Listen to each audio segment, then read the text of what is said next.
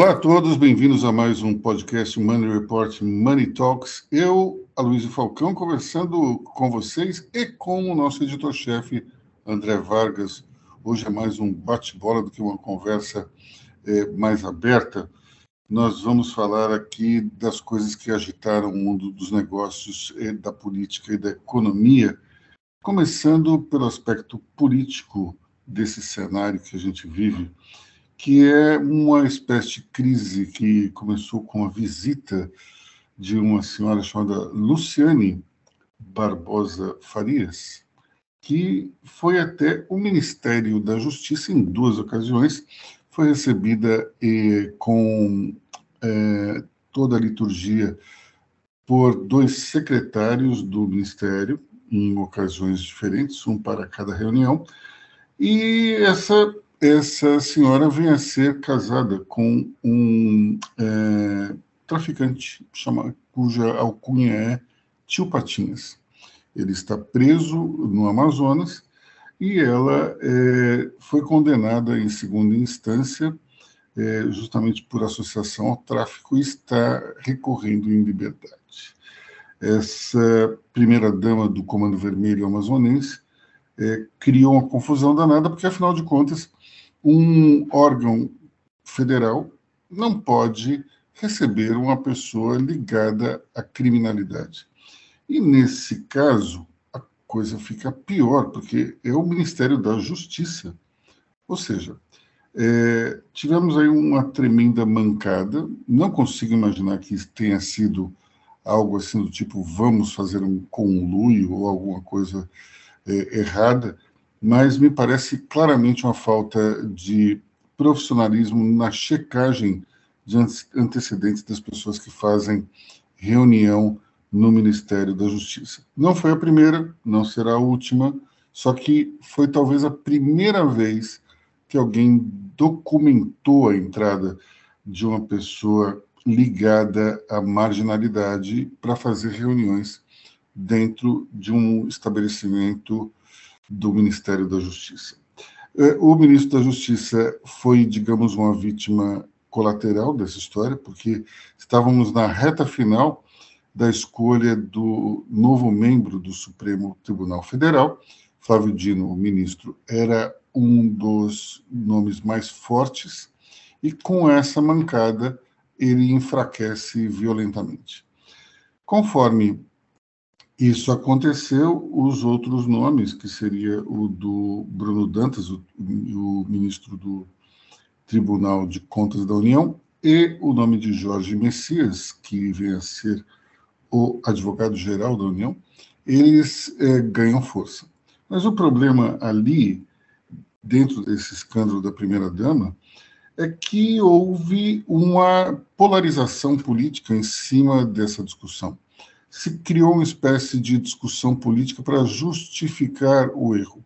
Então, é, a advogada que patrocinou, digamos, a ida da primeira-dama do tráfico amazonense no Ministério, disse que não havia nenhum documento oficial é, que condenasse, que mostrasse uma ligação de Luciane ao Comando Vermelho. Bom, se a gente pensar que uma certidão de casamento é um documento oficial, então esse é o primeiro.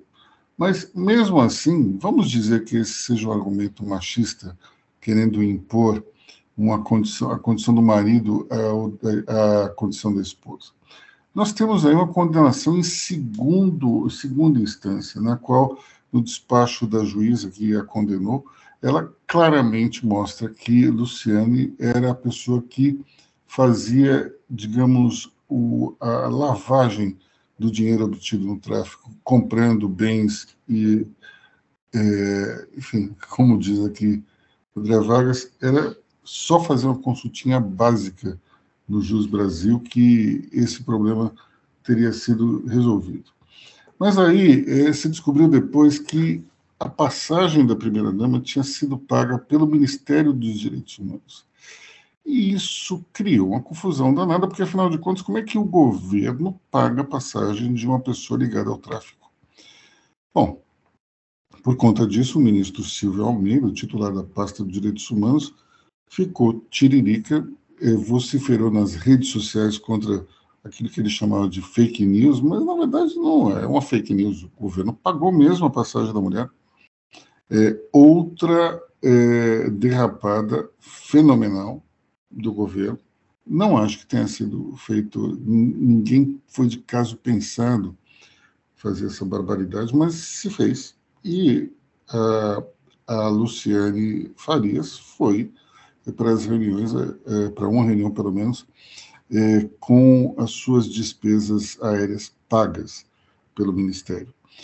É, e mais uma vez o ministro Silva Almeida quis dizer que isso era uma narrativa da extrema direita. O próprio Lula entrou dentro da discussão, é, prestando solidariedade ao que seriam fake news em torno do ministro Flávio Dino, dizendo que nunca ele havia se encontrado com a tal Luciane, e isso até é verdade, mas o problema não é um, se houve encontro ou não, é que o Ministério da Justiça simplesmente não fez uma checagem é, para ver quem eram as pessoas que estavam se reunindo com os secretários. E também o Ministério dos Direitos Humanos emitiu uma passagem sem saber para quem estava emitindo. É, e aí é uma coisa até complicada, né, André Vargas? Se você tem de um lado, se ele diz, não, eu sabia, é um problema. Se ele diz, eu não sabia, também é um problema. É aquela coisa, ele, ninguém checou nada e eles foram deixando entrar. Porque é, não é uma narrativa da extrema-direita, certo? Uh, a, a primeira-dama do tráfico, para ela chegar ao gabinete do, do, do Ministério da Justiça, do secretário, um secretário, dois secretários nacionais do Ministério da Justiça, ela, ela percorreu ali um, um certo caminho. Ela preside, ela preside uma, uma, uma ONG, Instituto Liberdade Amazonas e tal, que defende os direitos dos presos, o que. Eu até acho digno, porque afinal ela também está defendendo a sua própria, está defendendo seu marido e também está defendendo as condições de vida vindouras, porque ela está condenada em segunda instância. É, quando ela visitou o, o ministério, ela não estava condenada. Mas calma lá. Por quê? Porque ela, ela havia sido inocentada na primeira instância e foi condenada é, é, e foi condenada, conseguiu um habeas corpus. Você está respondendo, ela vai, ela vai ser, ela, ela deve ser condenada em breve. Então, assim, era preciso fazer uma checagem. Se você fizesse uma, uma pré-checagem, você já descobriria que a moça é problemática. Ponto. Só que para ela chegar nisso, ela, ela organizou uma organi, eh, organizou essa, eh, essa entidade, esse instituto, que segundo a Polícia Civil uh, do Amazonas seria financiada com recursos do tráfico. Aí já fica bem ruim. Nossa. E outra coisa, para ela ser indicada como integrante da sociedade civil, é, não é que ela pulou de uma moita lá no Amazonas e beleza, não. Ela, ela percorreu ali um certo caminho. Ela foi recebida no palácio, do, na sede do governo Amazonas. O governo Amazonas, que, que, que é tocado é, em segundo mandato, reeleição, pelo Wilson Lima, que é um bolsonarista lá do Rio Brasil. Então, assim, ela percorreu tudo aquilo. Então, assim, o, o, o, não é só um erro do Ministério, é um erro de todo mundo. E assim, e vamos lá, você conhece Manaus, Luiz? Eu conheço, eu já fui sete vezes para Manaus a trabalho. Eu fui duas é, vezes. É uma cidade grande uh, onde todo mundo se conhece. Né? A, a, uma, a, a, turma do direito, o pessoal da área de segurança pública, o, pessoal, o alto funcionalismo, todo mundo ali sabe quem é quem. Essa figura casada ali com o tio Patinhas e que, e que tá que operava o braço financeiro ali do tráfico, ela era uma figura conhecida e ninguém falou nada. E ela foi indo, e ela, e ela, assim, ela esteve no CNJ. Né? Onde mais ela. Assim, qual o próximo passo? Ela ia fazer uma visita ao STF? Sabe? Bom, a gente tem que pensar que talvez o STF desse um mecanismo de checagem melhor, né? E aí, assim, é, é, o, o, Brasil tem, tem, tem aquela organização famosa, famosa e pouco citada, comandada por uh, Didi Dedé Mussum Zacarias, né, a famosa Agência Brasileira de Inteligência, que nunca é demandada para caso algum. Aliás, você nem precisaria usar a BIM para fazer essa checagem. É, é, um estagiário esperto de internet e uma secretária e uma secretária executiva com alguns com uma boa agenda resolveria esse problema em menos de 30 minutos. Então, assim, é uma tremenda barbeiragem. Uh, isso poderia ter acontecido no governo Bolsonaro? Poderia, poderia sim, e a paulada que eles iam tomar ia ser igual da esquerda. E aí você fica com a figura do Dino, do Dino desgastada, correndo o risco de ser, uh, como você já lembrou aqui, ele, ele poderia ser o, o, segundo ministro gongado, né? Nenhum ministro, só um ministro até hoje foi gongado na história. Porque a turma tem muita bronca do Dino. Todas as vezes que a oposição tentou encaçapar o governo, o Dino usou toda a sua verve para chutar esse pessoal. Que ele, ele é muito qualificado, certo? Ele é muito qualificado, ele é muito bom, ele é muito irônico, mas ele, mantém a discussão no, nível altíssimo. Ele conseguiu é, é, é, encaçapar todo mundo que tentou atacar o governo, porque ele tem essa capacidade. Então, então ele, ele é, resolveu isso. Agora você imagina o seguinte: Agora é a vez, é a vez do pessoal dar o troco. Então isso pode sair bem caro. E tem um outro detalhe, é só uma suposição. Considerando o perfil do Dino e o jeito que ele responde no mais alto nível à oposição, você já imaginou? Assim, eu não queria, eu não queria ser uma mosquinha. Você já imaginou a bronca que os secretários os secretários nacionais que receberam a dama do tráfico tomaram do Dino, deve ter sido uma coisa de você se enfiar na cama e não sair durante uma semana. Porque, assim, de uma hora para outra. Oi, Luiz. Não, sobre, sobre essa questão aí do, do ministro que seria o segundo ministro Gongado, o primeiro foi um médico, né? O Barata Ribeiro, nome da, da, da rua, e se não me engano, avô do Agildo Ribeiro. Avô do Agildo, exatamente. É, Agildo Ribeiro, esse, para quem nos escuta e tem menos de 40 anos, ele foi um, um, comediante muito famoso entre os anos 60, 70 e 80. É, mas eu diria o seguinte, que embora muita gente é, exulte a capacidade técnica de Flávio Dino, é, como você falou, é, Flávio Dino tem, tem dois problemas. O primeiro é a defesa, muitas vezes, irracional do governo, né? que é uma coisa que nós tínhamos muito no governo é, anterior.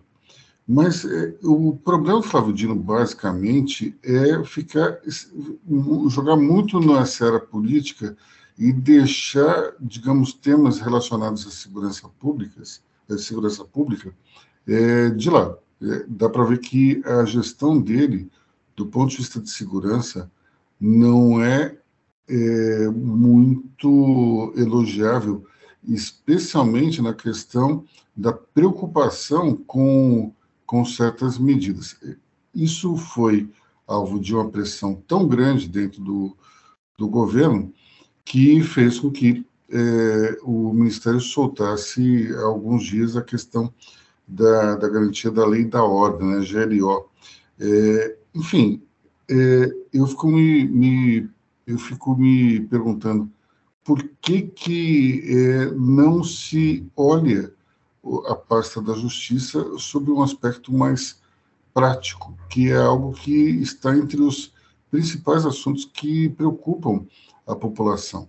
É, parece que é uma, uma questão de tentar é, esticar uma, digamos, uma piada que já teve a graça dela. Né? No caso, seria o que, André Vargas? O 8 de janeiro?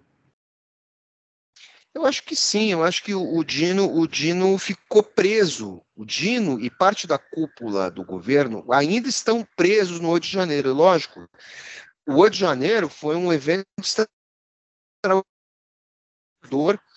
Podemos falar isso assim, é, é, é, sabe? É, é, vimos isso pela janela, cobrimos muito bem, foram dias muito loucos, extenuantes e que conseguimos é, aqui por Money Report, fazer mais ou menos um rascunho da, daquele, daquele momento ali da, da realidade brasileira.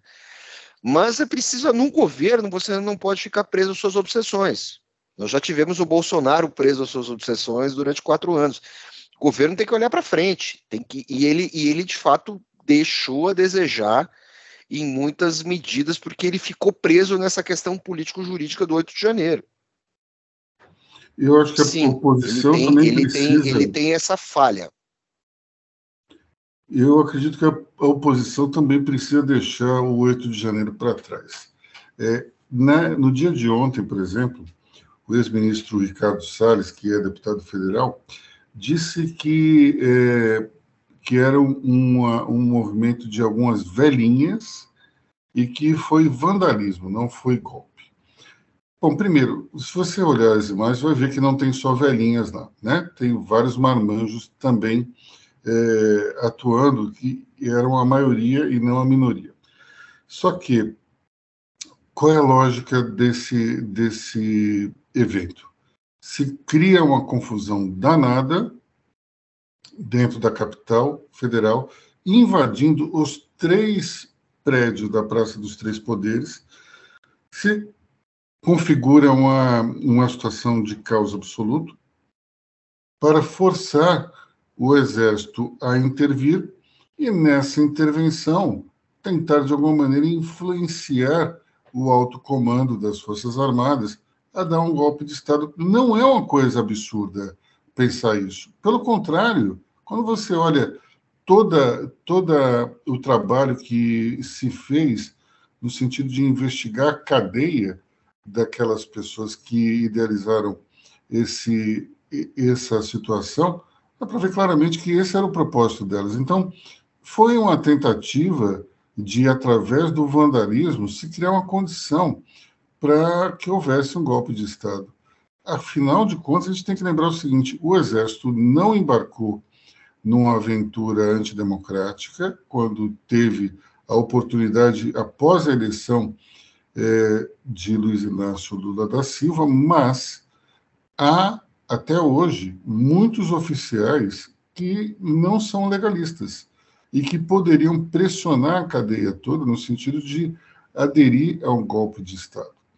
Isso não aconteceu, portanto, não houve golpe. Não dá para dizer, ah, isso foi golpe. Não, não foi, porque não teve golpe. Agora, que se tentou criar condições para um golpe através do vandalismo, isso se, se, se tentou. Então, fica uma guerra de narrativas que, sinceramente, desanima qualquer um. Né? É, mas, como você bem é, manifesta aqui, André Vargas, a mera tentativa é um crime, claro. Não estou dizendo que não teve crime, teve mesmo. E é um, e é um crime de Estado. É um crime de Estado. Do mesmo jeito que organizar um atentado terrorista também é um crime de Estado. Também é um crime de, de, de terrorismo, apesar do crime, apesar do, do atentado não ter ocorrido. Planejar um assalto a um banco e ser descoberto pela polícia antes do assalto também é um crime. Uhum. Então, é, eu só estou fazendo uma analogia quase imprecisa, mas é a mesma lógica. Então, é, é a, você tem razão. A, a direita que não tem nada a ver com isso não tem que entrar nessa tem que tocar a vida, tem que tocar a pauta, tem uma pauta política, tem uma pauta econômica a, a, ser, a ser tratada no Brasil. Falando nisso, Bom, mas a própria, a própria é, direita também tem... minimizou né, o, a, invasão, a invasão do Congresso americano, dizendo que aquilo era uma, uma manifestação pacífica, lembra disso? Sim, absurdo. Conversa para boi dormir. Não, não era sabe? Não, não, não foi. Né? Agora, falando disso, existem pautas interessantes, né? É, só, fazendo assim, um, uma voltinha, né? É, na história da dama do, do, do tráfico, é, pressionada e pressionada, ela, ela caiu na armadilha da vaidade e agora ela passou a disparar conselhos ao governo. Ela está virando uma espécie de coach do governo. É coisa sensacional. Só no Brasil isso poderia ocorrer. E, e, e essa primeira dama agora deslumbrada do tráfico, assim, vamos, essa história é tão absurda, Luiz. Vamos, vamos pensar o seguinte: a pessoa está ali, foi condenada, está para ser condenada, é casada com um traficante. Assim, é, você não tem que ficar aparecendo, você não vai ganhar nada aparecendo. Não vai ter assim. Se a sua atividade, se o seu modo de vida é ilegal, a única coisa que você não pode fazer é ganhar notoriedade. Aí a, a pessoa vai lá, aparece num monte de lugar, no coquetel, aparece na foto. Certamente, assim, aquele, aquele não é, aquilo não foi a melhor maneira de chegar assim, sabe? Você chega lá em Brasília e de repente você cutuca ali o, o secretário, assim, olha, o que, que é? Eu, eu fui condenado ali por tráfico, assim, se eu soltar uma graninha, dá para dar uma liberada? Não, não é assim que funciona. Então, assim, é, é, é, no fim, a grande prejudicada, né, quem vai dançar bonito nessa história é a própria primeira-dama do tráfico. Isso Bom, se não derem, não, não derem um cala-boca nela, assim ela não for morar dentro de algum porta-mala de carro incendiado. Porque é assim que o tráfico funciona. Essa, essa história essa, aí, essa... Essa história pode falar, pode falar. Do, da vaidade me lembrou uma, uma minissérie que eu vi recentemente na Netflix, que é sobre o, a banda Mili e Vanille. Lembra Mili e Vanille? Sim, claro, do Limp Sync. Limp Sync, pois é. Então, é, é, eu lembro que é, na época eu achava, que esses caras são uns, uns, uns bandidos e tal. E daí eu lembro que é, ouvi uma, um depoimento de um, um rapper, esqueci o nome dele agora, mas ele falava assim: olha, eu acho que a gente não deveria botar a culpa neles, porque isso só aconteceu porque eles queriam cantar de verdade. E o produtor não quis e resolveu mostrar a farsa. Esse produtor chamado Frank Farian, ele já tinha feito isso uma vez, que foi naquela na banda antiga chamada Bonnie M. Bonnie M tinha três moças Sim. e um rapaz. O rapaz não cantava também. A voz do Bonnie M era do próprio Frank Farian. Isso era um, um fato notório. Todo mundo sabia disso. Então, quando ele lança o Mini Vanille e os meninos começam a dar entrevista um tem um sotaque alemão fortíssimo, outro tem um sotaque francês fortíssimo. Como é que eles estavam cantando daquele jeito? É, com o sotaque americano perfeito. Claro que não era, mas todo ninguém, todo mundo quis acreditar na face. Só que aonde é que tem a ligação dessa história com a história da, da primeira dama do tráfico? É que eles contrataram um sujeito para fazer relações públicas nos Estados Unidos, já que eles estavam estourando, precisava ter um sujeito. Agora, o cara, quando ele foi contratado, ele vai pensando em estratégias. E daí ele teve a ideia e falou assim: peraí, esses caras são um dos maiores sucessos do ano. Como é que é, não escreveram eles para o Grammy? Aí ele vai, ele vai e escreve e pede para que Milli Vanilli seja inscrito no Grammy. E daí que a coisa começa a, a ser uma confusão. Porque todo mundo percebe que eles não cantavam. Eles só faziam lip sync, eles só faziam playback. E é aí que a farsa começa a decair, porque se colocou em, em função, digamos, da exposição, se eh, colocou, se deixou frágil uma situação que era para ter ficado embaixo dos panos. Os caras fizeram o primeiro disco, fazer um sucesso na Europa e acabou. Só que foi tão grande que ganhou os Estados Unidos e foi embora.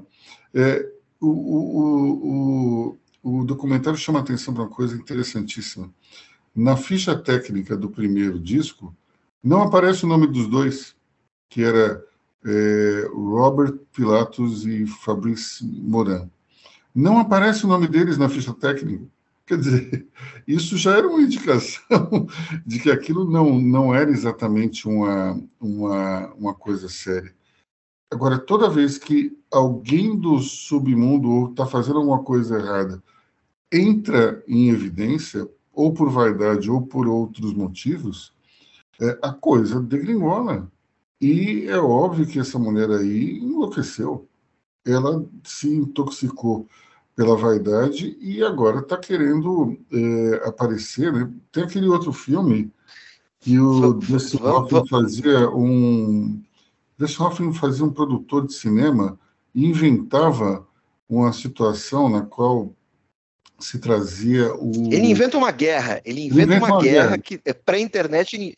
Ele inventa uma guerra que não existe. E traz um, e traz um, um soldado completamente traumatizado para ser o herói dessa guerra. Aí chega uma hora que ele se acha, acha que a coisa é tão incrível que ele quer contar a história dele para a imprensa. E é óbvio que não deixam também. é, é, muito parecido com o que está acontecendo agora a primeira, a primeira dama do, do, do, do, tráfico, do tráfico, essa, essa, essa moça, ela, assim, vamos imaginar assim, o caso do hacker, que já é um, aquele caso do hacker já é um absurdo. Você imagina se tudo aquilo, no caso do hacker com a Zambelli, Bolsonaro, vamos supor que se tudo aquilo for, fosse comprovado, tudo aquilo fosse verdade, certo? porque isso está em discussão ainda. A gente não pode chegar num programa jornalístico e cravar que, ah, não, porque o hacker foi lá. Não, existem quilos de suspeitas, indícios, tudo leva a crer que sim, mas isso está em discussão relativizei, vamos embora. Já pensou se além deles fazerem tudo isso, o hacker fizesse selfie com o Bolsonaro e publicasse a mesma coisa? A gente não devia estar tá rindo aqui. Sério, isso é muito sério. A gente não devia. Exatamente isso. Então, assim, eh, eh, agora você imagina o seguinte: como é que vai ficar a situação dessa coitada? vamos falar sério, essa imbecil. Né? Se na hora ela for condenada na hora dela tentar uma apelação.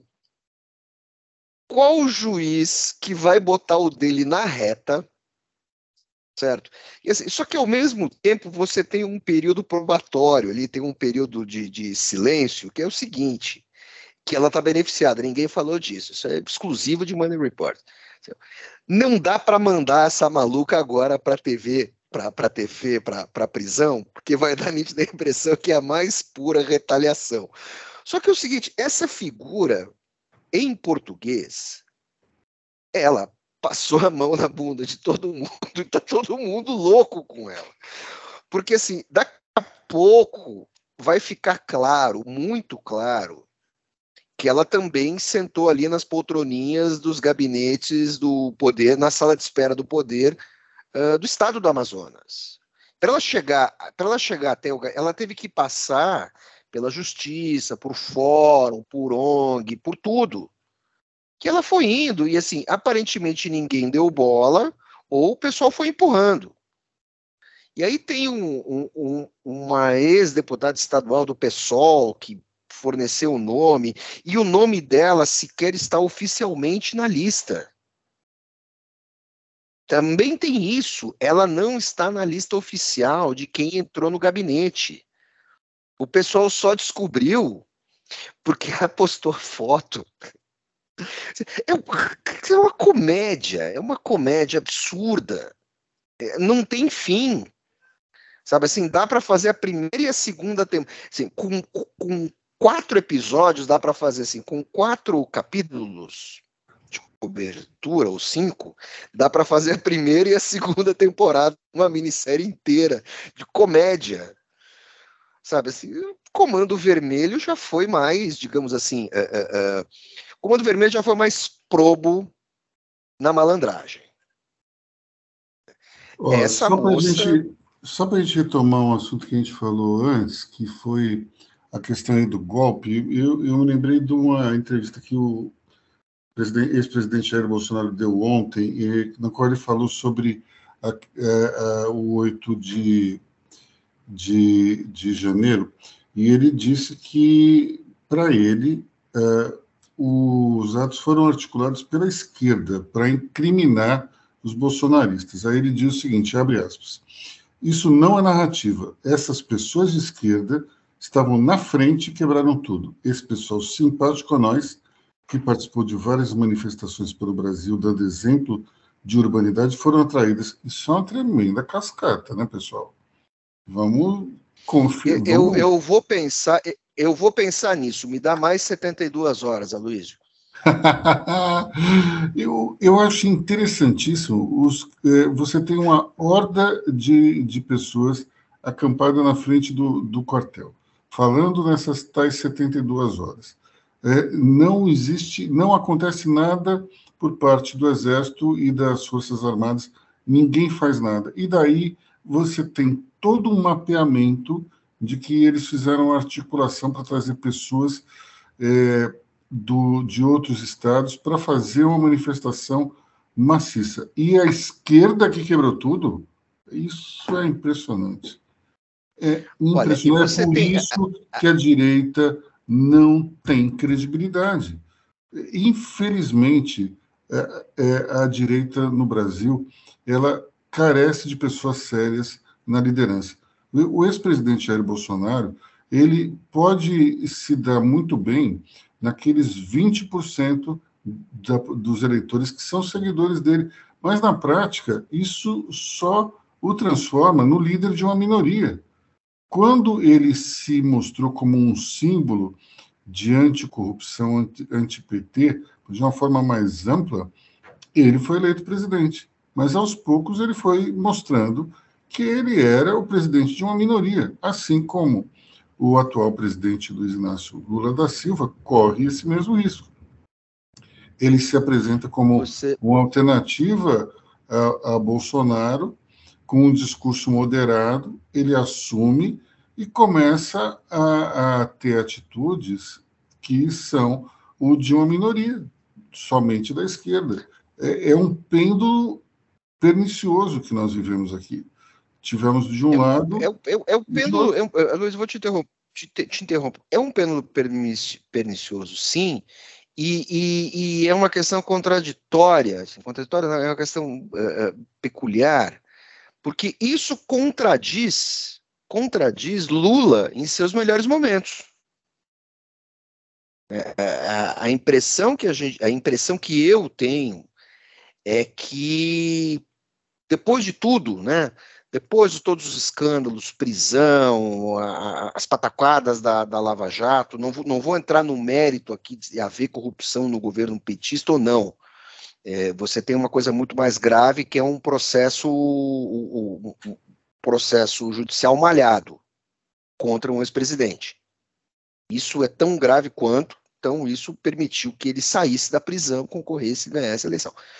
Agora, isso aí, é... a gente tem que só pontuar é culpa do seu Sérgio Moro.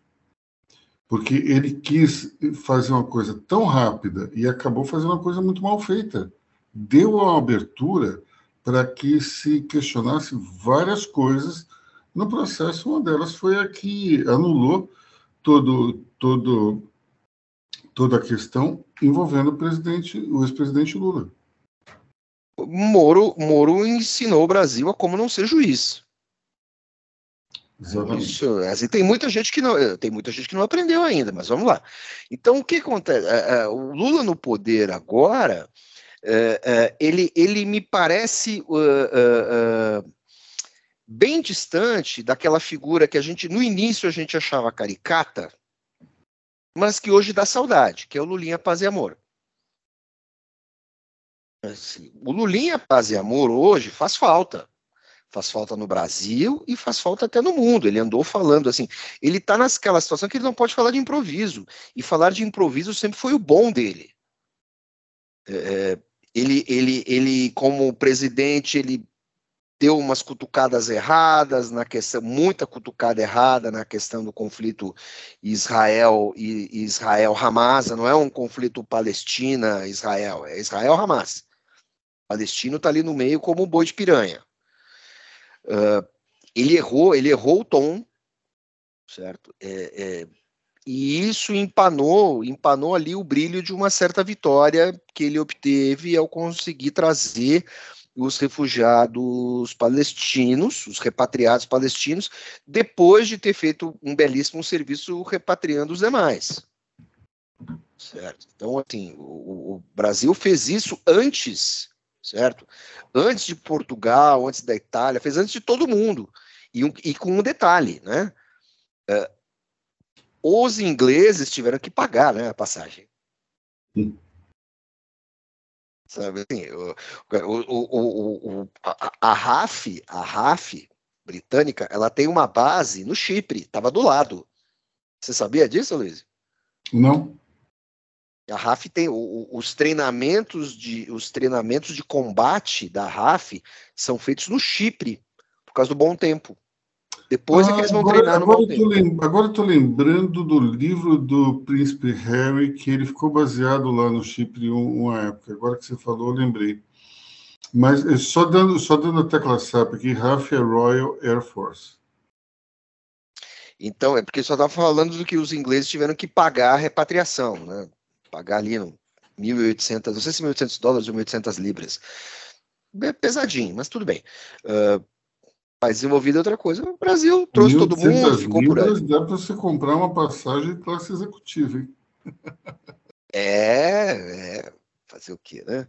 Mas e ainda diz que o catering, o catering do, do, do, KC90, do, do, do C90 brasileiro também estava bom, viu? Então o Brasil fez um bom papel, mas o, mas o Lula perdeu o brilho dessa vitória. Ele se deixou levar ali pelo. É, é, ele está mais fígado do que coração. Então, eu acho que isso, isso, eu acho que isso é mais relevante do que qualquer interferência de Janja, não sei o quê. Não, acho que não. O cara malandro que o Lula não entra nessa. Eu acho que ele está num, processo interno ali e acho que ele está muito ansioso, muito afoito, porque ele está vendo que esse governo dele, diante da situação nacional e o cenário internacional, ele não vai conseguir obter os resultados que ele queria. Ele vai ter que ser mais disciplinado e talvez isso seja um pouco. Eu sei que você não acredita muito nisso, tá? Isso já. Talvez isso reflita um pouco uh, nessa aprovação do déficit zero. Porque ele não tem muito jogo. O que, que você acha, Luiz? Olha, eu acho que ele tem uma ele tem, ele não tem muito jogo, concordo com você. Ele tem uma tutela do centrão, que é uma coisa que ele ele conseguiu é, tocar de uma maneira mais fácil nos primeiros mandatos. Mas eu tenho a impressão que, apesar de toda a malandragem, Lula está um pouco mais velho, mais frágil a uma influência da primeira dama. Eu acho que ele tem, ele sofre uma influência assim. É, todos nós sofremos a influência das mulheres, todas as mulheres sofrem a nossa influência. Isso não é, não é uma questão machista, é uma questão da interação do casal. E acho que essa primeira-dama, Janja, é uma primeira-dama politizada, militante. É diferente da dona Marisa, que ela não tinha esse perfil.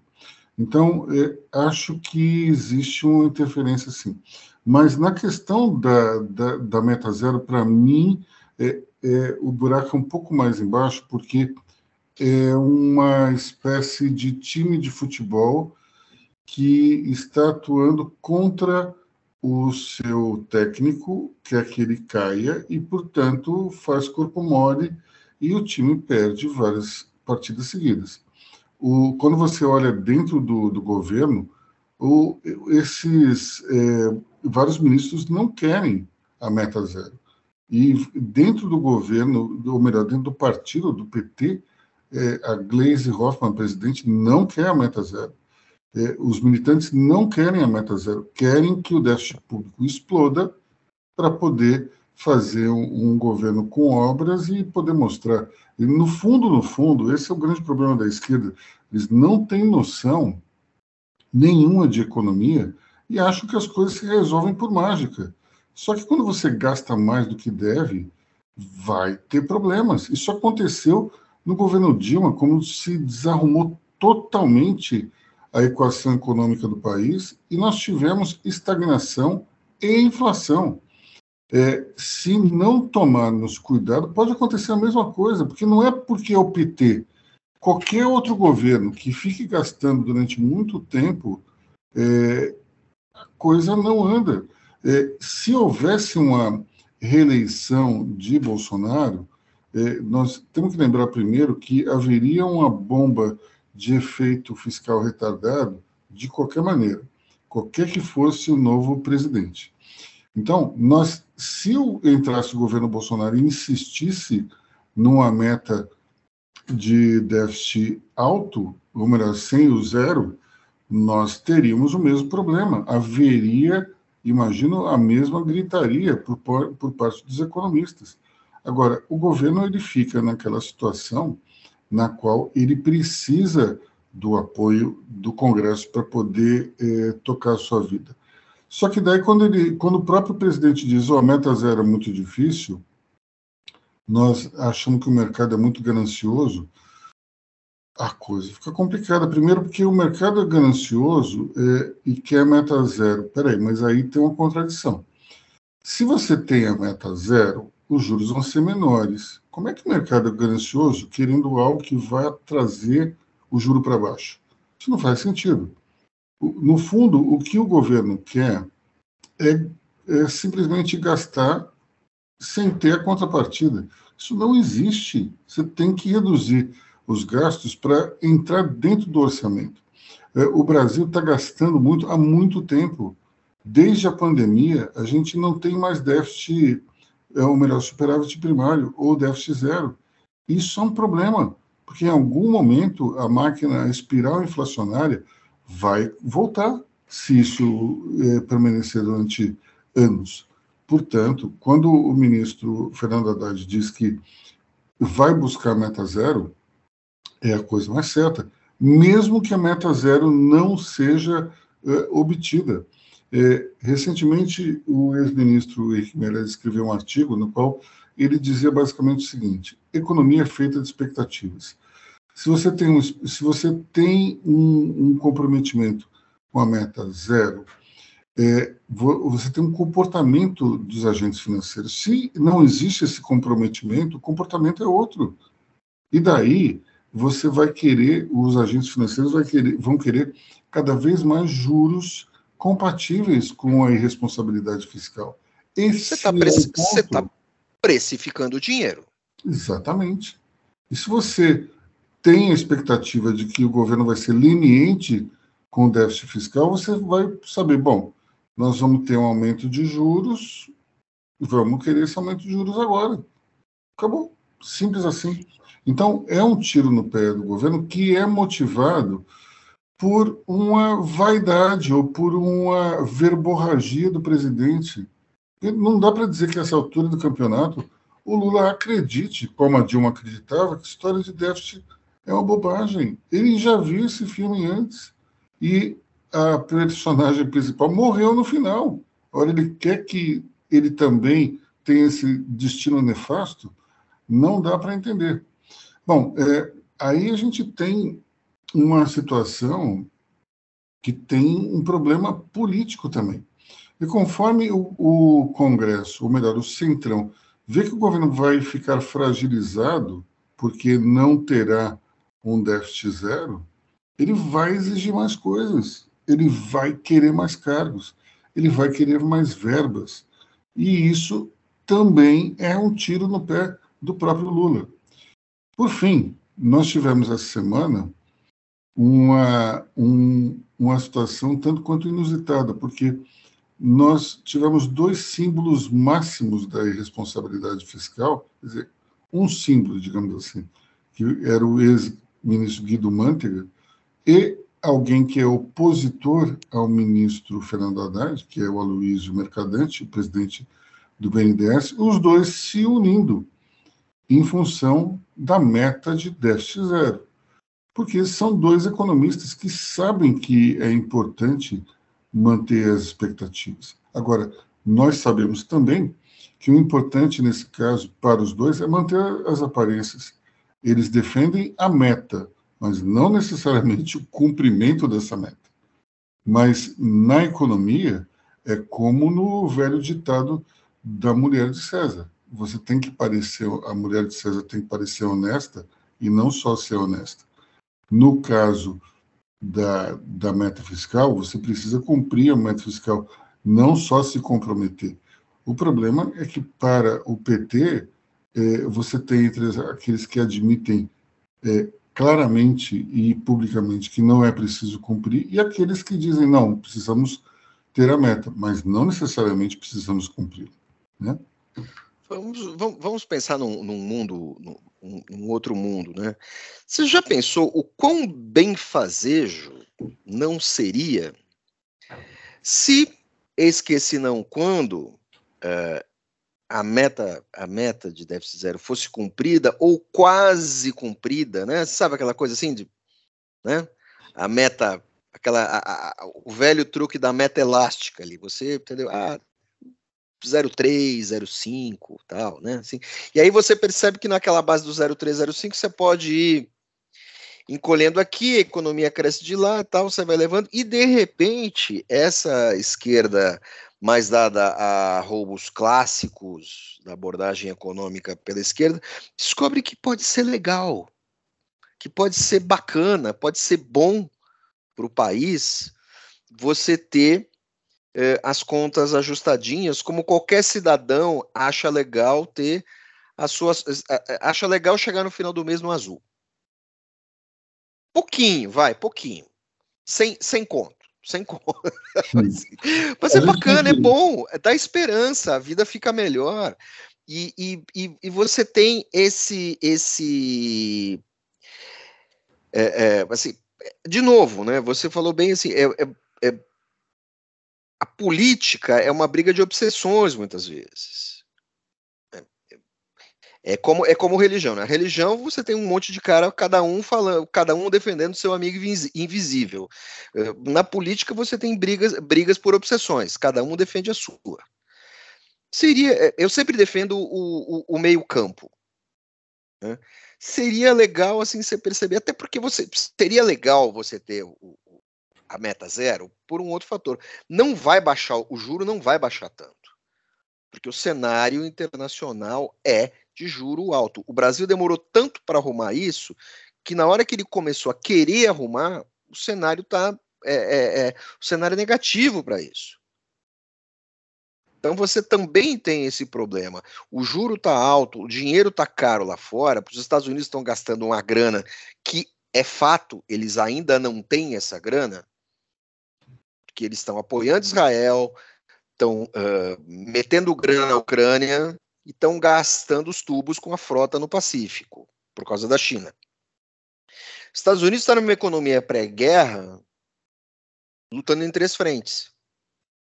Contra um inimigo que não está lutando, um inimigo político-econômico que não está lutando com ninguém, que é a China. Porque, assim, é, a, a, a Rússia não precisa ganhar da, a, a guerra na Rússia está num ponto tal que ela, ela, não precisa ganhar mais da Ucrânia. A Rússia não precisa e a Ucrânia também não precisa mais vencer a Rússia. É só deixar aquele conflito ali que quem vai perder são os Estados Unidos. Quem perde são os Estados Unidos. É a mesma coisa o, o se escalar o conflito no Oriente Médio Israel não vai conseguir invadir o Líbano e não vai conseguir atacar a Palestina, não, vai ter é, é, muito jeito, não tem gente. Hoje isso custa caro, não é mais Guerra Fria. Vai sair tudo muito caro.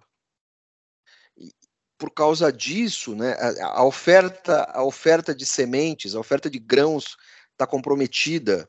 O, o, o Brasil pode se dar bem nesse cenário, fornecendo uh, grãos, todos os países dos BRICS estão enrolados, com exceção do Brasil e da Índia. Então, não há por que eh, o Brasil não fazer a lição de casa agora, visando benefícios até, visando um prêmio até mais alto do que o esperado logo ali na frente. É isso que eu quero crer que os agentes políticos não estão vendo nesse momento. Acho bem, acho bem míope isso que está acontecendo. Vamos falar de Enel, Aloysio? Vamos falar de a briga Nunes-Enel? Rapaz, eu acho que aí é um, é um problema muito sério, porque é, o, claramente você tem problemas é, de dimensionamento de equipe na, na Enel, mas, ao mesmo tempo, quando você vê o tamanho do estrago que foi feito naquele temporal barra vendaval da semana passada e esse da quarta-feira, dá para perceber claramente o seguinte: se a Enel, do ponto de vista administrativo, tivesse uma equipe é, para resolver os problemas naquela magnitude, ela iria quebrar. Assim como a antiga Eletropaulo também não tinha. Vamos lembrar o seguinte: na época em que o serviço não era privatizado, quando tinha um problema desse, como teve em 1995, o caos foi igual, porque é o caos que ocorre quando você tem algo dessa magnitude. É um número absurdo de árvores caído que vai é, arrastar consigo a, a, rede elétrica. Então, é natural, não é, não é desejável, mas é o que vai acontecer nesse, nas próximas tempestades, seja a empresa é, privada ou estatal. Então, acho que tem um problema aqui, é a incapacidade que qualquer empresa teria de responder rápido a esse tipo de tragédia. Esse é um ponto. Agora, o outro ponto é: o prefeito Ricardo Nunes tem uma eleição ano que vem está sofrendo um desgaste e simplesmente botou a culpa inteira nas costas da, da Enel. E recentemente, no dia de ontem, ele pediu o cancelamento do contrato de fornecimento de energia e gestão da Enel. Só que, vamos lá, tá bom, e o que, que você propõe no lugar? Outra privatização? Restatização. O que, que se faz numa situação dessa? Mas tem um detalhe que eu acho que pouca gente lembra. De quem é a responsabilidade do contrato, André Vargas? Responsabilidade do contrato é de uma figura oculta, ainda oculta, porque na cabeça, na cabeça do contribuinte, a responsabilidade do contrato é, é do governo do Estado. Isso mudou. Hoje há, um, hoje há uma agência reguladora, que é a ANEL, que está no guarda-chuva do Ministério dos Minas e Energia, que é do governo federal. E eu não vi em nenhum momento o ministro das Minas e Energia se manifestar sobre isso. O que o, o, o, que o Ricardo Nunes está fazendo é fumaça. Está querendo tirar o dele da reta. O que o, o Tarcísio está fazendo é a tática do avestruz. Enfiou a cabeça no buraco. Que ninguém teve o bom senso, a coragem de chamar todo mundo para conversar. E o seu Ministério das Minas e Energia está lá quietinho. Ninguém se manifestou. Você tem a maior cidade do país afetada. Como você falou, talvez a crise ficasse daquele tamanho mesmo, porque os extremos climáticos estão chegando cada vez com mais força, isso vai se repetir. Mas não houve um comitê, o básico, né? Não houve um comitê de gestão de crise. Se fosse para a, a, você tem um é, é, nítido, isso foi denunciado pelos sindicatos eletricitários, que a, a, a ANEL, desculpa, a Enel reduziu o seu quadro de funcionários. Reduziu mesmo, drasticamente. E assim, saiu muita gente, muito quadro técnico conhecia muito. É, foi uma tática ali para aumentar a lucratividade. Tarará, tarará, tarará, tarará. Eles, não, eles não preveram isso, ninguém previu isso. Certo? Isso está só na esfera dos livros aí sobre desastre ambiental que eu leio de vez em quando. É, não foi feito um comitê de crise. A prefeitura e o governo do estado têm braços, têm braços para ajudar. Porque basicamente você tinha que ter peão de obra para ajudar quadros da, da operadora para desobstruir via, cortar galho de árvore, meter no caminhão e tal, enquanto a companhia operadora restabelecia os cabos. Não foi feito isso. Ninguém conversou com ninguém. E aí vem né, o, o, o troglodita insensível, que é, a palavra é essa, do, do CEO da, da Enel, dizer que não vai se desculpar. Como assim? Como assim?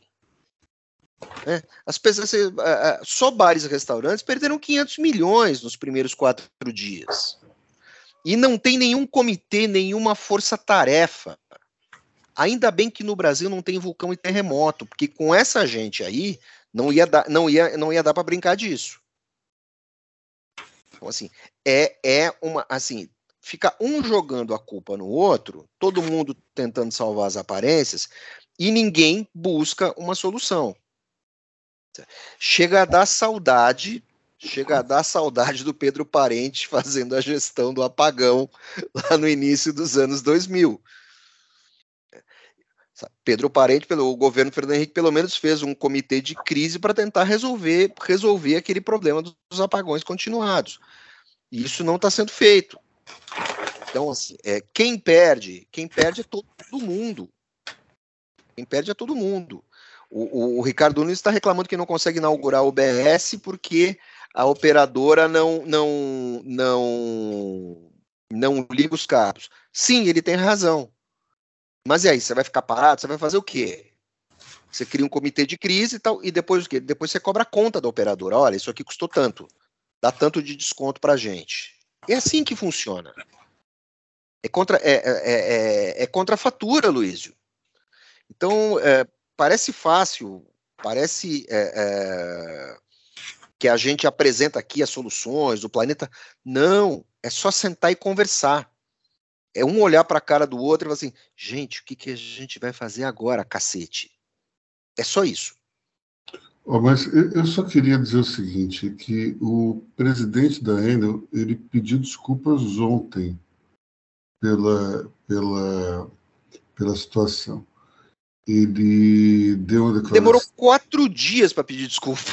Esse cara não tem amigo? Esse cara não tem mulher em casa? Eu concordo, mas eu acho o seguinte: dentro, do, dentro de uma estrutura como essa, você tem sempre é, o grupo contra e o grupo a favor. Você vai ter gente que vai falar, nós precisamos pedir desculpas imediatamente, e aquele que vai dizer, não, isso é uma questão climática, nós não vamos pedir desculpas até que chega uma hora que a coisa fica é, totalmente incontrolável. Então ele teve, ele falou, ele falou o seguinte: eu pessoalmente, a empresa fortemente pedimos desculpas, não usando vento e árvores como desculpas, que é o que o, o prefeito está fazendo, né? Mas claramente nós temos aí um problema sério, que é o despreparo de maneira geral para lidar com esse tipo de situação que vai se repetir. Isso tanto do ponto de vista de uma empresa privada, como a Enel, como do governo do estado, como da prefeitura. As pessoas não estão preparadas para esse tipo de situação. É, não existe um gestor de crise dentro dessas estruturas que tenha a cabeça fria suficiente para se antecipar aos movimentos. É, eu lembro de um, num, logo que houve a privatização da antiga Telesp aqui em São Paulo, é, toda a malha telefônica estava é, um tanto quanto ultrapassada. O que ocorreu? A Vivo, que naquela época se chamava Telefônica, ela passou a é, reformar essa estrutura inteira e o resultado foi um caos, porque a cidade inteira ficou, ficou parada. O que aconteceu? Durante muito tempo, a imagem da empresa estava péssima. Até que se fez uma pesquisa e por uma. É, pesqui, o, o, o sujeito que fez a pesquisa foi contratado por uma agência de publicidade que trabalhava para a Telefônica. Só que por uma questão assim de desinteresse ou de desencontro de agendas, o, o sujeito que fez a pesquisa não conseguiu mostrar para a agência antes de apresentar o resultado do estudo para o presidente da Telefônica, que era em espanhol. Ele, então, na antessala, encontra com a pessoa. Juan, Juan, como era o nome dele? Eu lembro dele? Como é que ele faleceu? Juan. Não lembro, não lembro o nome. É, e os outros nomes eu faço questão de deixar em off, porque, afinal de contas, é, são pessoas que estão no mercado de trabalho. E daí ele vai mostrar e diz assim: oh, você não quer olhar? Não, tudo bem. E daí, quando ele começa a falar, o, o, a pessoa da agência fica assustada e o presidente da Telefônica começa a ficar é, nervoso, porque ele vai mostrando a realidade que toda a população de São Paulo detestava a empresa por conta do trânsito que estava criando, por conta do, de toda a confusão que havia se instalado na cidade. Enfim, daí ele diz o seguinte: ele fala assim, bom, então esse é o quadro, a imagem da empresa está em frangalhos. E daí o sujeito fica tão bravo que ele sai da sala e fica somente o, o chefe da pesquisa e a moça da agência e começam a falar, mas por que você não mostrou isso para mim? E ele fala, eu tentei mostrar, você que não tinha tempo. E daí, depois de 15 minutos, volta o espanhol, é, ainda nervosíssimo, e pergunta para ele, o que você acha que a gente tem que fazer? Aí ele fala, peça desculpas. Mas como eu vou pedir desculpas se é uma coisa necessária? Eu falo assim, mesmo assim, você está provocando um desconforto para a população. Peça desculpas. E daí a Telefônica fez uma campanha pedindo desculpas e mostrando a necessidade de se fazer aquela reforma para o bem de todos. Então, é, é, não, não, esse, esse é outro. É, então, a gente, a gente tem que lembrar que a dinâmica dentro de uma empresa, especialmente de uma empresa que vem de fora para cá, é diferente. Eu acho que é mais compreensível que a empresa tenha dificuldades é, de, de se alinhar dentro do, da sua estrutura, da sua diretoria, do que, por exemplo, uma prefeitura. A prefeitura claramente sabe o que está acontecendo. Mas o prefeito ele, decidi, ele decidiu que a melhor defesa é o ataque, encontrou um culpado de plantão e botou toda a culpa em cima da Enel, que tem algum grau de responsabilidade, é óbvio. Mas não dá para dizer que a culpa inteirinha é da, da concessionária. É claro que não. Sim, agora, conforme o prefeito simplesmente diz que a culpa é totalmente da Enel, é, ele perde a credibilidade junto a quem pelo menos pensa um pouco. É, pode fazer bonito para uma boa massa de eleitores, mas é, isso, é, isso é um problema. Quando você vê que a pessoa somente vê é, a reeleição diante de si e não está preocupada em resolver o problema. É, é realmente um, um, uma questão complicada. Agora, é, você mencionou o Tarcísio, mas eu, vi um, naquela entrevista do Bolsonaro, tem outra coisa interessante sobre o Tarcísio, deixa eu procurar aqui. O é, interessante é que assim, o, o Tarcísio demora, tanto o Tarcísio quanto o Nunes, eles têm um defeito. Eles demoram muito a, a reagir às crises. E assim, o manual prático de gestão de crises de Money Report, ele, ele, ele, ele tem assim, ele tem o primeiro capítulo mais breve da existência de um manual de gestão de crise, que é o seguinte: comece pedindo desculpas. Comece uhum. lamentando e pedindo, e depois você abre um, abre um comitê de gestão de crise, abre diálogo e vai para frente. É, mas, mas vamos lá, em, relação ao Tarcísio, eu gostaria de fazer o seguinte comentário: ele está numa zona cinzenta. Ele não é o principal, ele não é o protagonista como Ricardo Nunes, e ele não é necessariamente o, o diretor da, da peça que é o governo federal. ele está numa zona cinzenta e optou por ficar é, anônimo. Eu entendo essa questão do ponto de vista é, de, digamos, gestão de crise, porque não pegou, não respingou muito em cima dele, respingou mais na prefeitura. Aliás, eu diria que 99% no prefeito e talvez 1% nele. Mas aqui vem a, a frase que o, o, Bolsonaro falou sobre o Tarcísio, que eu acho que tem muito a ver com o que está acontecendo. Isso que você falou da demora da reação. O Bolsonaro diz o seguinte: não está tudo certo. Eu não mando no Tarcísio, ele é um baita de um gestor, politicamente das suas escorregadas. Eu jamais faria certas coisas que ele faz com a esquerda. É, por que, que aqui tem uma, tem uma explicação? Porque, de fato, é, o, a gente tem que lembrar o seguinte: o governador Tarcísio de Freitas tem, na prática, 11 meses de experiência na sua, é, na sua gestão. Ele ainda não é exatamente um político muito tarimbado. Ele tem uma vivência em cargos públicos, mas ele ainda não tem aquela experiência, é, ele ainda não é, é um, um animal político totalmente formado, ele ainda está em formação. Portanto, eu acho que essa coisa de demorar para reagir é típica do, do gestor, daquele cara que quer ver toda, todo o cenário antes de se manifestar. É, acredito que é uma, uma inexperiência que vai ser resolvida.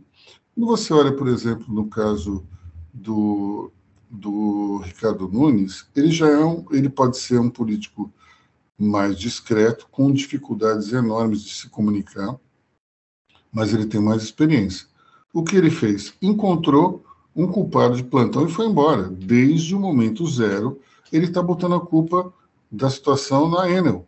Ele não está assumindo alguma culpa, mas ele reagiu rápido, no, pelo menos no discurso. A prefeitura até eu acho que ficou um tanto quanto refém desse discurso e não é, foi tão ágil na ajuda que poderia ter feito para resolver o problema. Mas ele fez alguma coisa, ele falou. O grande, eu acho que o grande ponto que precisa ser trabalhado dentro do, do governo do Estado é ter alguém com tarimba para fazer esse tipo de coisa. É, é, por exemplo, o secretário Gilberto Kassab é muito bom para regimentar apoios, mas ele não é muito bom para resolver problemas ou para prevenir problemas. Dentro de um governo, isso não ocorre há muito tempo, desde os tucanos, você precisa ter um, quando eu falo tucanos, na esfera federal, você precisa ter uma pessoa ou algumas pessoas que apontem para o presidente, oh, isso é um problema. Isso aqui pode ser uma situação complicada. Dentro do governo Fernando Henrique, você tinha vários que faziam esse tipo de coisa. Aloysio Nunes, Pedro Parente, você tinha um, um número ali de ministros que cercava o presidente Fernando Henrique Cardoso e que volta e meia falava, olha, dá atenção para esse tipo de coisa. Ou então dizia, nós não podemos fazer tal e tal coisa. Hoje está todo mundo muito mais na seara técnica e os poucos que têm uma sensibilidade política, como Gilberto Kassab, não são preparados para resolver problemas ou para antecipar problemas. Então, está é, tá faltando claramente alguém nessas equipes, na equipe é, de Tarcísio, na equipe de Nunes, até na equipe da Enel. Uma pessoa que entenda de gestão de crises, uma pessoa que consiga compreender quais são os tópicos que são importantes para a população, o que pode fazer mal para a imagem, o que não pode. É, esse, essa parece uma discussão de marqueteiro, mas não é. Ela tem uma interferência direta na gestão do negócio ou então na gestão pública. Quanto mais você deixa a situação é, degringolar, a coisa fica muito ruim. Você tinha até, é, eu acho que você tem é, na figura, talvez, se falei em marqueteiro, você tem na figura do marqueteiro, talvez isso muito forte. É, o publicitário Luiz Aguanais tinha também uma ligação direta com o Fernando Henrique, no sentido de mostrar o que estava certo e o que estava errado, conversava frequentemente com o presidente, no sentido de alertá-lo do que poderia ser um problema ou não. É, o, do mesmo jeito, o Duda Mendonça teve isso com, com o presidente Lula no primeiro mandato. É, depois, é, é, você não teve mais alguém que pudesse chegar junto ao presidente, da, seja no segundo mandato de Lula, no primeiro de Dilma, não teve mais alguém que pudesse falar: olha, isso aqui é um problema. Nós não temos mais essa figura. E, por exemplo, no governo militar, nós tivemos o Goberido Couto e Silva, tivemos Petrone Portela, é, pessoas que tinham essa capacidade de enxergar o problema em potencial. É, infelizmente, nós não temos aqui hoje. Eu, eu olho para todo o governo federal, olho para o governo estadual e olho para a prefeitura. A prefeitura tem um secretário de comunicação muito bom, mas é, isso extrapola um pouco a comunicação. Precisa olhar um pouco mais o potencial do perigo que existe na gestão dos problemas para evitar um, uma questão de imagem. Então, é, não é somente, não estou falando somente de comunicação do relações de, institucionais. Exatamente. É, é por isso que em várias multinacionais você tem o diretor de assuntos corporativos ou de assuntos ou de relações institucionais e o diretor de comunicação e marketing. São cargos completamente diferentes.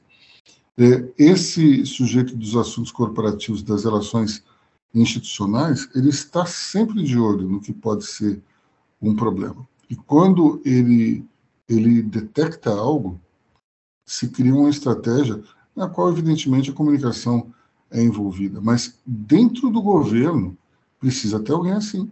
Não tem. Não tem, e daí parece que é insensibilidade, parece que um é um ogro, o outro é um mas é, mas é isso mesmo, é insensibilidade. Até porque não ter essa figura, não ter uma preocupação com essa figura, Luísio, já é a própria mostra da insensibilidade. Quer dizer, insensibilidade não no sentido de sentimentos, de bons pensamentos e bom espírito, não. É, o sujeito não. Perce... É, sensibilidade no sentido de percepção. Olha, eu acho que aí é, é, é, a mesma coisa que botar o cadeado no portão depois que foi assaltado. É, tirando talvez o governo Fernando Henrique, porque o, se a gente lembrar da, da formação daquele ministério, era de uma qualidade impressionante. Eram pessoas que tinham uma capacidade é, intelectual muito acima da média. Então, eram políticos que tinham a capacidade de enxergar isso e, e falavam, né? mas no caso das outras, no caso de qualquer outra situação que você olhe, seja empresa privada, pública, ou então alguma administração estatal, isso só acontece quando depois que há uma crise. Então, eu te diria o seguinte: é, a insensibilidade para esse tipo de coisa é meio que atávica ao ser humano. Isso sempre vai existir. É, é um, é, ela, só, ela só surge quando se percebe que ela é uma necessidade. Caso contrário, isso dificilmente ocorre. Eu vejo até, quando eu trabalhei em, em uma corporação, eu, eu talvez fosse o único cara que estivesse preocupado com, com esse tipo de coisa. E eu via que os outros não, não viam ameaças onde havia. E, talvez porque o ser, seja a natureza do ser humano. O ser humano não está, é, a não ser alguém muito pessimista, mas de maneira geral, o ser humano não está é, olhando, não está vendo as coisas com esse olho. Porque é um olhar muito específico, é um olhar onde você precisa ver o, o perigo em potencial e trabalhar, e trabalhar esse potencial. Aloysio, um dia eu visitei uma grande corporação onde um amigo é diretor de relações institucionais. E aí estava tudo bem, estava tudo bem nessa indústria química. E o meu amigo falava assim: olha, mas tem um probleminha lá na tal comunidade, não sei o quê, parará, parará, vamos ter que dar um jeito, não sei o quê e tal. E sabe o que, que o pessoal, o que, que a, a engenheirada respondia para o meu amigo? Isso aí é. Isso é coisa desse pessoal de humanas, aí esse pessoal fica estudando antropologia, não sei o quê. Dois meses depois, barricada na estrada, pneu queimado, helicóptero do helicóptero de emissora transmitindo a imagem da empresa indo para o buraco. E o meu amigo ali perdendo emprego, né? Porque não antecipou. Não é que não antecipou, ele falou o tempo todo, ninguém deu bola. E ainda por cima ele dança. É, é isso, infelizmente, é, é um problema que se repete sempre, mas enfim. É, dentro desse, desse mundo da, da gestão da crise, é, isso daria um, um, podcast só sobre esse assunto, porque eu, eu já participei de algumas aí. É, é, é, um, é uma questão que você sempre lida com alguém que geralmente está negando a realidade, né? que está encontrando razões racionais para achar que é um problema daquele pessoal que fez humanas. Né? Infelizmente, isso acontece. Isso aí não, não, é, não foi a primeira, não será a última também. E a gente tem que somente dar esse conselho para essas autoridades e também para os executivos. Tenham à mão alguém que consiga olhar isso. Vai custar caro? Vai. Vai reduzir o resultado no final?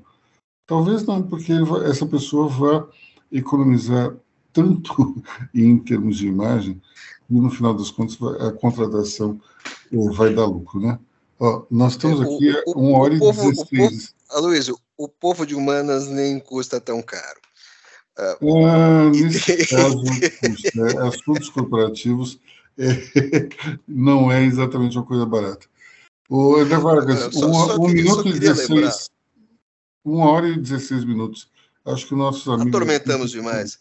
É. Como, só, só, lembrando o seguinte: um cartaz, um cartaz que eu vi numa passeata em Washington durante a pandemia uma menininha segurando um cartaz que dizia assim: é, no início de todo filme de catástrofe, sempre há um pesquisador que ninguém escuta.